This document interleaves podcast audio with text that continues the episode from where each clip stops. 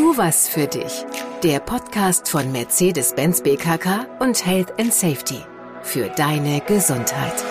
Unser Thema heute Antennen auf Empfang. Wer achtsam führt, führt gesünder. Herzlich willkommen, ich bin Tobias und ich bin heute wieder im Gespräch mit Martin. Hallo Martin. Hallo, grüß dich, Tobias. Es geht um die Tugend der Geistesgegenwart. Also darum, wie du als Führungskraft deine Datenbasis im Umgang mit Menschen verbesserst. Also durch genaues Hinsehen, genaues Hinhören. Unser Thema ist die Achtsamkeit. Martin, du bist Autor, erfahrener Coach, Berater, Trainer unter anderem von Seminaren, die sich mit Erfolgsstrategien gesunder Führung befassen. Eins davon heißt Topfit. Topfit-Seminare sind ein Angebot für Führungskräfte. Es gibt außer Topfit noch viele andere Gesundheitsangebote hier bei dir im Unternehmen. Informationen findest du im Social Intranet oder direkt bei der betrieblichen Gesundheitsförderung an deinem Standort auf den Nutzen von Achtsamkeit für Führungskräfte. Da kommen wir gleich. Vorher, Martin, Achtsamkeit, das ist so ein Wort wie Nachhaltigkeit, Diversität, das liest man überall, das hört man überall. Ja, ja. Ich frage dich ganz offen, Achtsamkeit, ist das ein Modewort gerade, esoterischer Klimbim oder wirklich ein Erfolgsfaktor? Was äh, hat's damit auf sich? Hör mal nach rein in das Wort, in den Wortsinn selbst. Mhm. Wenn du dem Wort nachhörst, findest du so Begriffe wie achten, beachten, beachtlich, Acht geben, Achtung ja. und so weiter.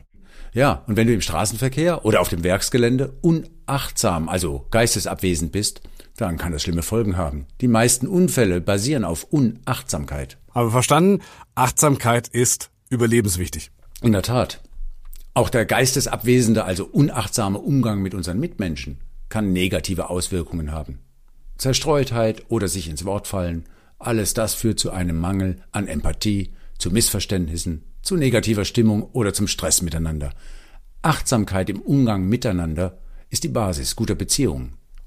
Aber auch die Nichtbeachtung der eigenen Lebensweise kann ungesunde Auswirkungen haben. Warnsignale deines Körpers, deiner Bedürfnisse oder deiner Befindlichkeiten oder auch eigene Gewohnheiten zu übergehen, kann zum Raubbau von Körper oder auch Seele führen. Also mit Esoterik oder mit spirituellem Geheimlehren oder dergleichen hat es nichts zu tun. Gibt es denn ähm, für Achtsamkeit eine allgemein anerkannte Definition? Also nicht, dass ich sie kennen würde. Es mhm. gibt verschiedene Lehrmeinungen, die diesen Begriff nutzen.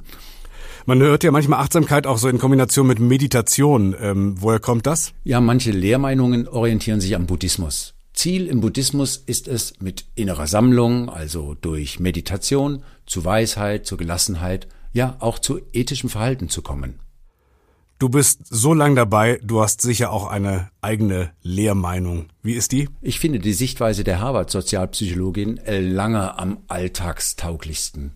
Das schließt übrigens die zen-buddhistische Lehrweise der Achtsamkeit ein, also das reine, unabgelenkte Beobachten ohne vorschnelle gefühlsbasierte Wertungen. Doch dafür muss ich nicht meditieren. Es genügt sich, seine Umwelt und seine Mitmenschen im wahrsten Sinne des Wortes zu vergegenwärtigen. Achtsam sein heißt also präsent zu sein im Hier und Jetzt und jetzt wird es besonders schwierig, ohne zu urteilen. Das ist wirklich ganz leicht gesagt und ganz schwer umgesetzt. Wie oft sind wir zum Beispiel mit unseren Gedanken woanders, also gar nicht im Hier und Jetzt? Hm, meistens, die meiste Zeit. Wir sind so oft unachtsam. Einen großen Teil unserer alltäglichen Verrichtungen haben wir so sehr automatisiert, dass sie unsere Geistesgegenwart auch nicht brauchen. Zähne putzen zum Beispiel, Essen. Ja, selbst Autofahren. Du fährst von A nach B und weißt nicht, wie du bei B angekommen bist. ja, klar. Ähm, da hat sich die Natur ja auch was dabei gedacht, solche Sachen zu, zu automatisieren. Mhm. Ähm, das kann bis ins Tagträumen gehen, ne, dass man kaum noch was mitkriegt. Ja, also Autopilot, ne? unser Denken und Handeln.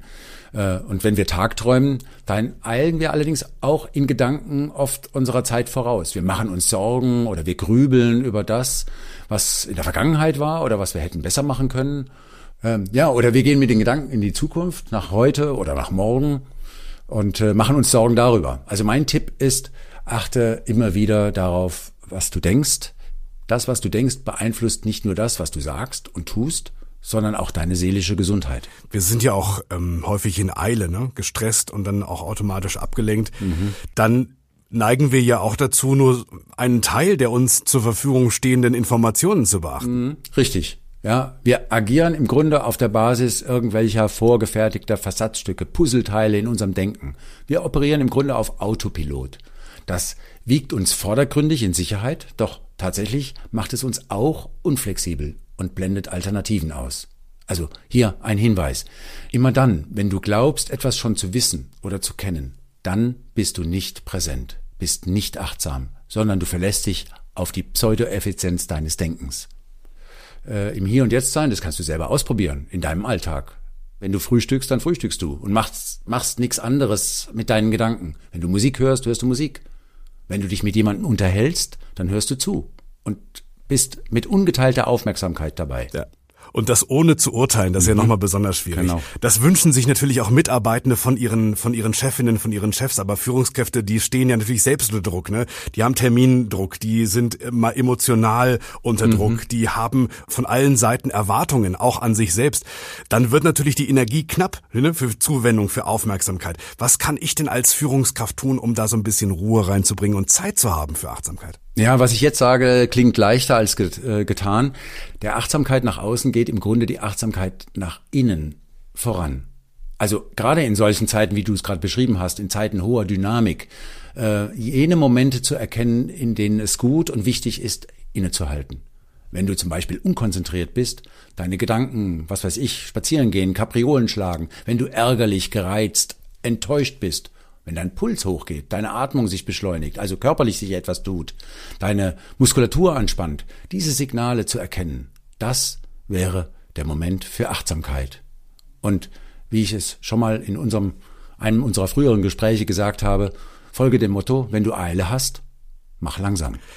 Genau, das war die Folge ähm, Top Fit in Führung gehen und mal Pause machen. Da haben wir gesprochen über so Mikropausen, so Minipausen. Genau. Und äh, solche emotionalen und ja auch körperlichen Signale zu erkennen, um deine Aufmerksamkeit auf dich zu lenken und darauf zu achten, wie es dir geht. Das entschleunigt. Also gewissermaßen achtsam für Momente der Achtsamkeit sein. Trennen wir mal zwischen Achtsamkeit nach innen und Achtsamkeit nach außen. Wie geht das? Achtsamkeit nach innen erstmal. Du stoppst, was du gerade tust und beantwortest dir sinngemäß folgende Fragen. Wie geht es mir im Moment? Wie kommt es dazu? Was ist mein Bedürfnis? Also was brauche ich im Moment? Was brauche ich auch längerfristig? Was könnte ich jetzt tun, um mein Bedürfnis zu bedienen? Und damit du das hinbekommst, kannst du es in unkritischen Situationen auch trainieren. Du verschaffst dir ein Ritual des Innehaltens. Morgens zum Beispiel nach dem Aufstehen, mittags nach dem Essen. Oder du gönnst dir dieses Ritual, bevor du deinen Arbeitsplatz aufsuchst. Mhm. Dann hältst du inne, stoppst das, was du gerade tust und beantwortest dir eben jene Fragen. Hm? Also wie geht es dir im Moment? Wie kommt es dazu? Ähm, was brauchst du im Moment? Was brauchst du längerfristig? Und was tust du jetzt, um dein Bedürfnis äh, zu bedienen? Das klingt gut. Ähm, was hilft denn in hektischen Momenten für die Achtsamkeit nach außen zu sagen? Naja, du stellst dir ähnliche Fragen in Bezug nun auf die Menschen, mit denen du in diesem Moment zu tun hast.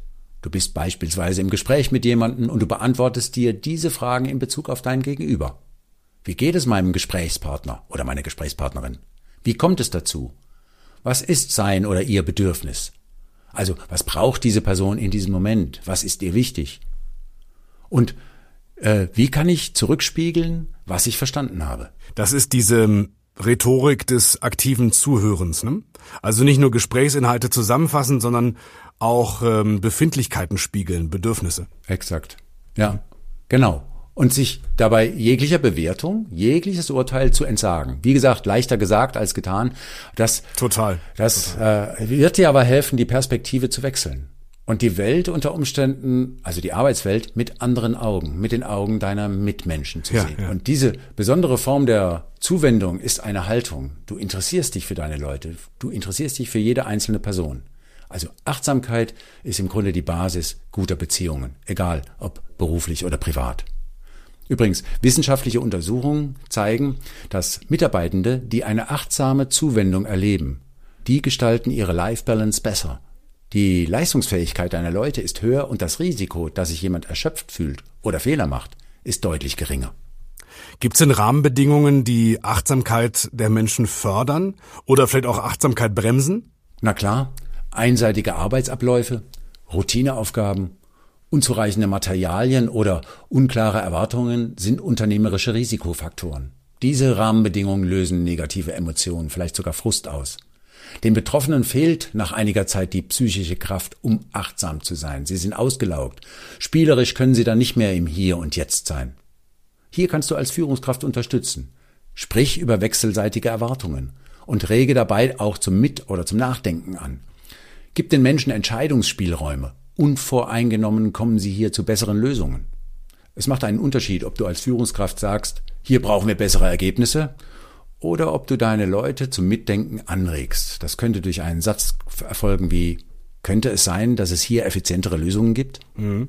Also mit solchen Konjunktivformulierungen regst du ja auch die Lust an, ne? Könnte es sein, haben wir möglicherweise die Chance, äh, vermutlich gibt's da was Besseres, da ist eine Einladung auch mal mitzumachen.